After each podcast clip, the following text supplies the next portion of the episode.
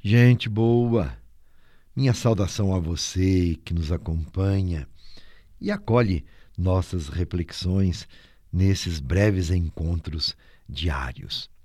Eu costumo dizer: religião também se aprende. E aqui nós tratamos de assuntos que interessam ao cristão e ao cidadão, independentemente da confissão religiosa. Todos somos filhos e filhas de Deus e temos falado sobre fé, política, igreja, sociedade. Estamos refletindo a questão política à luz da fé e da doutrina social da igreja. E como é importante esta temática neste tempo em que nos preparamos para as eleições, não é mesmo? Construímos assim o presente e esperançamos o nosso futuro, alicerçados em princípios e valores que fazem a diferença. Particularmente no mundo tão marcado pelo individualismo, pelo egoísmo e pelo desrespeito ao bem comum. Um exemplo disso é o tema de hoje. Qual o lugar da família na sociedade civil e na política. A família ocupa a primeira posição na sociedade. Por que a primeira posição? Porque a família é anterior a qualquer outro núcleo social. A sociedade é formada pelas famílias. A família é então a célula básica da sociedade organizada nós podemos afirmar que a família é a menor democracia. Porque ali, em casa, nas relações entre os que partilham a vida, em família, impera ou deve imperar a liberdade, onde cada um expressa sua opinião, onde todos podem ser ouvidos e, em comum acordo, assim pelo menos deveria ser, decidem o rumo para a vida. Então a família é de fato a menor democracia.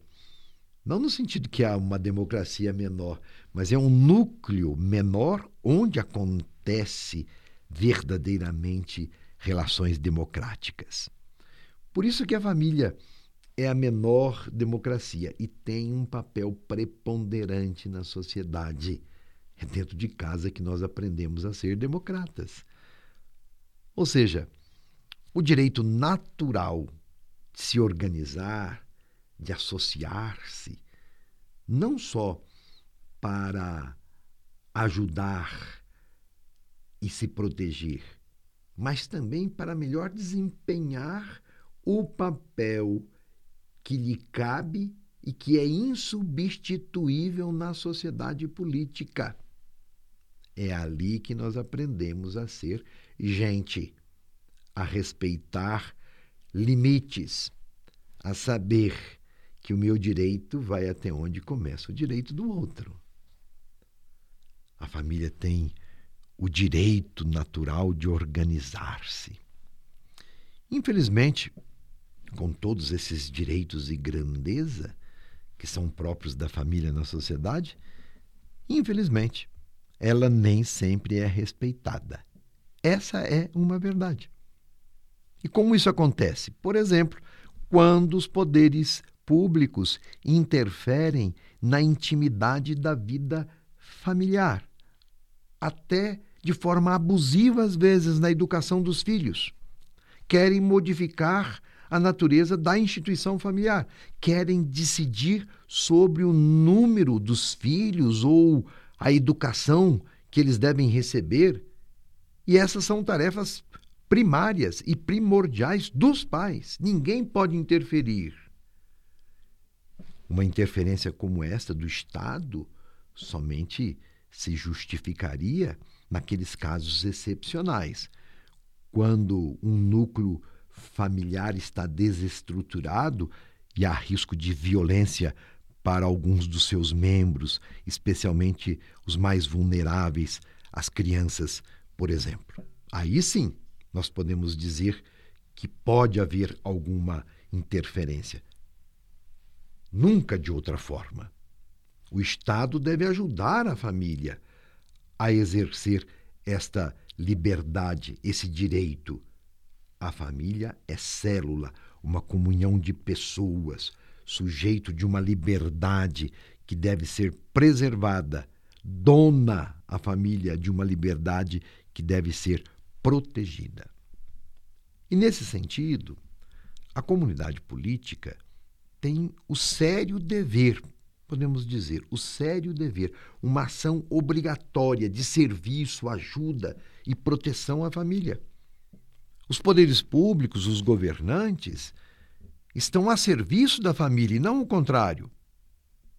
Como bem diz Santo Agostinho, lá nos primórdios do cristianismo, o poder não é só para comandar, mas é para servir, em primeiro lugar, e beneficiar os que são governados.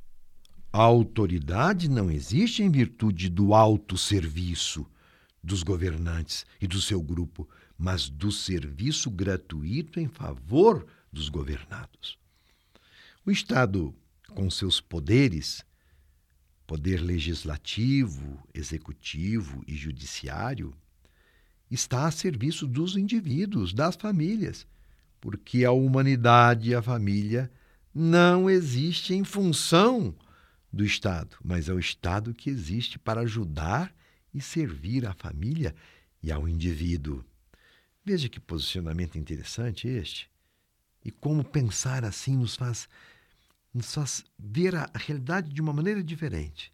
Nos faz refletir sobre o dever do Estado, daqueles que o governam, de ajudar a família a ser família. Porque a família é a base de toda a sociedade humana. Estamos em ano eleitoral. E isto é sabido por todos e ainda enfrentamos as sérias consequências geradas e acentuadas pela pandemia da Covid-19. Reflita então você: o Estado está cumprindo suficientemente seu papel de serviço às pessoas e às famílias?